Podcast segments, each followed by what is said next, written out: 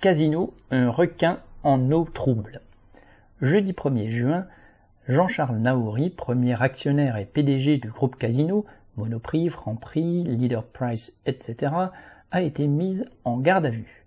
L'audition de Jean-Charles Naouri par la brigade financière découle d'une enquête ouverte depuis 2020 après un signalement en 2016 par l'autorité des marchés financiers.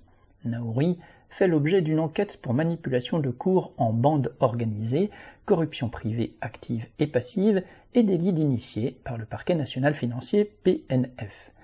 Durant leur grève, les travailleuses de Verbaudet ont, elles, eu droit au CRS, à l'huissier et au tribunal, suscitant bien moins d'émotion chez les journalistes.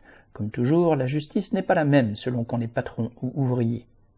L'enquête porte sur les relations entre Jean-Charles Naouri et Nicolas Miguet, propriétaires de journaux et de sites boursiers. Déjà condamné pour les faits de manipulation de cours en bourse, Miguet aurait été payé 20 000 à 30 000 euros par mois pour recommander l'achat d'actions casino dans son hebdomadaire Bourse Plus, la lettre La Bourse ou le site Bourse. La valeur de l'action casino est en effet d'autant plus vitale pour Naori que plus le cours de casino baisse, plus il doit gager d'actions pour faire face à la dette de 6,4 milliards d'euros de son groupe et le maintenir à flot.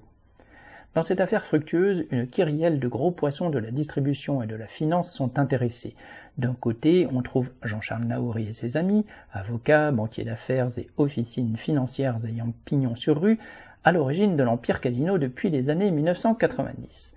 Ceux-là ont, pour l'heure, intérêt à la survie du groupe bâti sur le modèle des sociétés en cascade qui ont fait la fortune de Bernard Arnault ou Vincent Bolloré. De l'autre, ou du même côté, selon les revirements des alliances entre requins, il y a ceux qui lorgnent sur les profits escomptés de la chute de Casino. C'est apparemment le cas du fonds spéculatif Muddy Waters, qui parie sur la baisse accélérée des cours d'un groupe comme Casino pour mieux mettre le grappin dessus.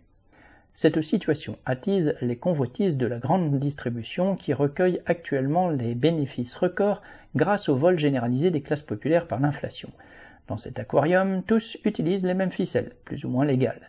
D'ailleurs, le lendemain de la garde à vue de Naori, après la chute de l'action Casino à son niveau historique le plus bas, le patron d'Intermarché a proposé de racheter 100 supermarchés et hypermarchés Casino. Ce ne sont pas moins de 50 000 travailleurs en France et 200 000 dans le monde entier qui font actuellement la richesse de Casino sous diverses enseignes. Alors, quoi qu'il soit des déboires judiciaires et surtout financiers de Casino, les travailleurs n'ont pas à payer les pots cassés de cette guerre entre requins. Marlène Stani,